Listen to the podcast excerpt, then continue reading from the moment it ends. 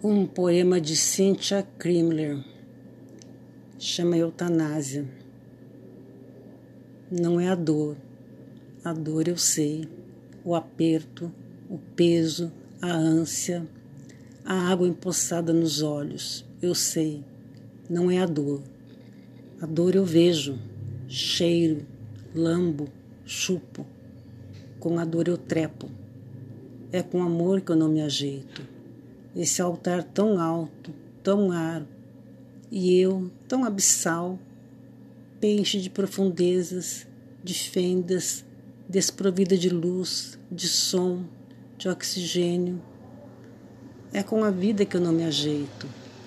Não me acerto com essas coisas grandes demais.